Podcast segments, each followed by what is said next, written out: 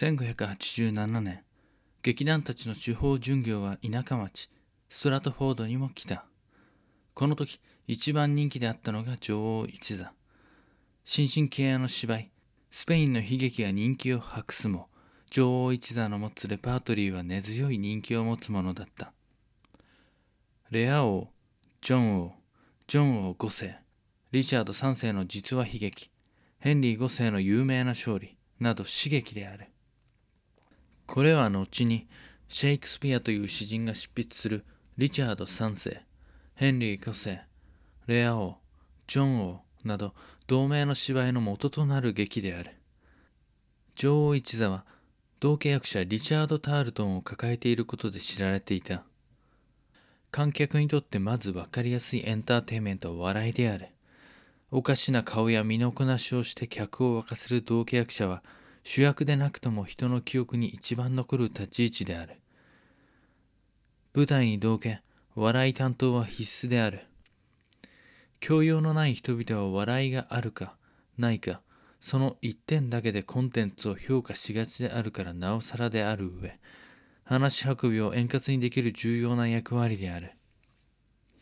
もちろんタールトンは教養がどうとか関係なく個人のあふれる才能花があって人気があり女王お気に入りの役者でもあった彼の姿を見大いに笑った者の中には後に芝居を書くこととなる人物もいたのだろうさまざまな劇団がストラトフォードにやってきた頃シェイクスピア家もきっと見に行ったはずだ。楽しみの少ない田舎町のみんなもきっと。そんな頃、楽しい話ばかりでもなかった。社会的地位を失ったジョン・シェイクスピアは担保に入れていた土地も失いそうになっていたのだ。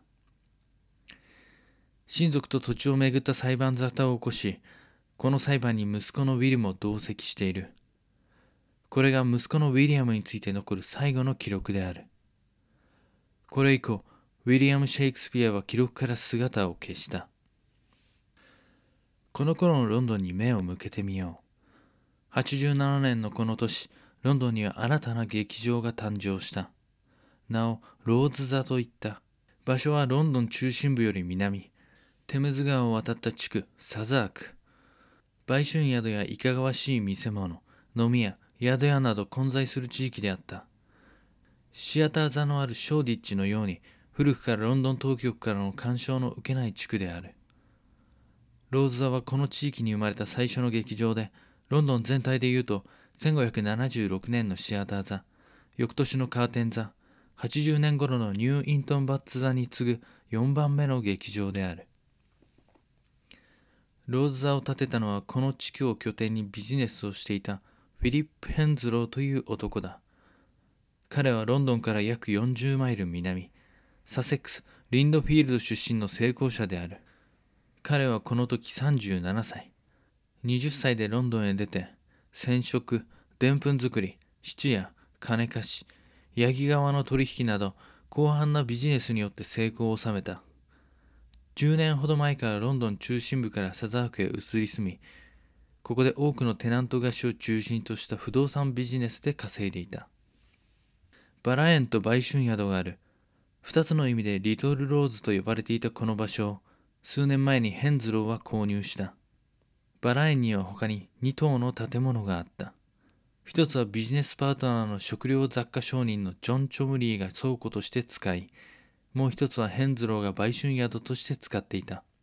ロンドンにシアターズさんなど、人々が芝居のために足を運ぶような劇場が誕生し、10年ほど経っていた。ヘンズローは最近、リトルローズを事務所代わりに仕事をしていた。昼間、落ち着いた雰囲気のこの場所が仕事をするのにちょうどよかったからだ。ここでしばしばビジネスパートナーのチョムリーとも顔を合わせ、次なる仕事の構想などをよく練っていた。チョムリーさん、先日正直に行っていた時にシアターに寄ってきたのだが、最近どこかに芝居を見に行きましたかね？いいや、見てないね。そもそも俺はあまり芝居には興味がないからな。物を売る場、そんな商売として興味はあるが、採算を合わせるのは簡単なことじゃないってのはわかる。シアター座も随分長いこと客を集めています。当初の活気はなかったがまだまだ劇場経営は美味しい商売なんだなとは思う彼らのおかげもあったか人々の生活に劇場での感激というものがしっかりと馴染んだんだなと思いますあそこは常駐の一座あってのものだろう人気のある劇団を引き込めたら手堅いだろうがね。私も芝居自体に関心があるわけでもないですが今の客層なら商売になるのではないかと考えています。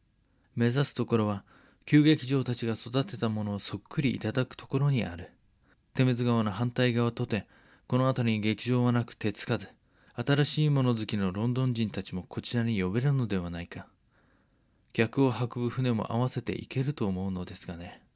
そして劇場には酒や食べ物は欠かせないからそこはチョムリーさんの出番となる。芝居の在り方もどうやら変わってきているように思う。従来の道徳的政治的な物語よりももっと華やかで活気に満ちた舞台。旧来の娯楽としてもう一つ底上げできそうに思います。ヘンズロー自身は芝居に強く惹かれているわけでもなかったし特別好きな劇団や作家がいるわけでもなかった。ただ当時の娯楽はこれくらいしかないのだからしばしば劇場や集まれて一般人よりかは多くを見ていた。彼の視点は金になるかならないかこれだけであった。10年足らずで成功を収めたその目は確かなものであった。演劇好きの目線ではなくビジネスマンとしての視点は売れる劇団。人を集める才能を持った俳優。人を引きつける台本。芝居の見せ方。彼の視点は演劇好きの女王エリザベスや各界の者たちに引けを取らなかった。古く読みそれをうまく踏襲し破壊して新しい道を切り開く才能があった。二人はそれから毎日劇場経営について深く掘り下げていった。あらかたの計算が終わった後商売になると判断したヘンズローは劇場建設を決めたのだ。ただの後追いではなく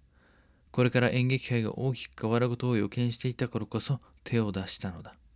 このリトルローズの地に建てられた劇場はシアター座よりも小さかった。3分の2程度の広さだろうか。ヘンズローのアイデアで仕掛けを伴った芝居もやれるような構造。場合によっては客席と舞台を拡大縮小しやすいように設計した。近年の芝居の内容の変遷から見ても平面ではなく立体的に見せたり特殊演出に対応できるように考えられた劇場だ。大きな花を咲かせるには下準備と時間が必要だ。最初は劇場に固定の劇団をあえて置くことはせず使いたいという劇団に貸し出すことによってその売り上げとさまざまなデータを集中した。熊いじめのような下劣な娯楽もここで披露することもあった。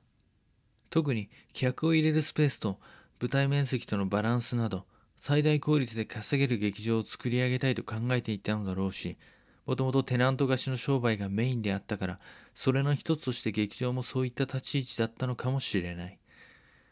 ローズ座指導の話はすぐにロンドンの北の外れショーディッチにシアター座を構えるジェームズ・バーベッジの耳にも入った。設立中期ほどの売り上げではないにしろロンドンを誇る劇場の一つとなっていたシアター座。周りの意見では新進気鋭のローズ座など恐るるに足らないとも言われたがジェームス・バーベッジは違った。自身の抱える劇団の緩やかな衰退と時代の変化の速さに焦燥感を持っていたジェームズ。これからも増えるだろう。他の劇場に立場が逆転されるのは近い未来かもしれないと感じていたからだ。好ましいのは業界全体がさらなる盛り上がりを見せることであるが客というパイを奪い合うような状況になりかねない飽和した感覚に気づいていた彼は当然のごとくそういう結論に達していた。起爆剤となるような出来事の到来を待つのは自分のやり方ではないがシアター座側の幻聴はそう願っても仕方のない停滞した状況であった。かつては自身が起爆剤であった。当時はそんなことを思いもせず考えるより行動をし続けてきた。次世代の到来に自身はついていけるのだろうか。ジェームズにとってはそんな不安を抱くこととなった新劇場誕生の知らせであった。この年の終わり頃ロンドンで人気急上昇であったアレン率いる海軍大臣一座の公演で舞台装置の暴発による事故が起こった。妊婦と幼い子供が死亡したとのこと。シアター座で起きた事故ではないにしろこんなニュースもジェームズの気持ちを暗いものにさせるものだった。これがもし自身の劇場で起こってしまったならと。翌年1588年この年も各劇団の夏の地方巡業も無事終わりを迎えようとしていた。そんな中イングランド演劇界の盛り上がりに尽力した世代たちには何か一つの終わりを感じさせる悲しいニュースも飛び込んできた。女王一座の看板役者であった道家のリチャード・タールトン。巡業の疲れがたたったのだろうか。急な病に体調を崩しそのまま回復することなく急死してしまった。これには彼に目をかけていたエリザベス女王も大層残念がり落胆したという。そして彼の死がきっかけだったのかもしれない。この頃から女王一座は衰退の道を歩むこととなった。そしてジェームス・バーベッジにとってはそれよりも大きな衝撃が襲った。レスター博一座のパトロンであるレスター博ロバート・ダドリーは8月末に急に健康を悪化させ妻のレティスのもとで療養生活に入っていた。その知らせを聞いてはいたのだが療養でダービーシャーのバクストンの温泉へ向かう途中レスター博の弱った体にやすやすと病の悪魔は入っていった。熱病までも発症してしまったのだ。オックスフォードのコンベリーハウスで回復するまで療養の旅を休止。しかし馴染みのないベッドから再び起き上がることができなかった。レスター博はそのまま亡くなってしまったのだ。9月に入ってすぐのことだった。死のとこで女王に宝石コレクションを遺贈するとともに忠誠を表明する手紙を送ったそうだ。彼の訃報を聞いた女王は大変に嘆いたという。女王とは結ばれることはなかった男。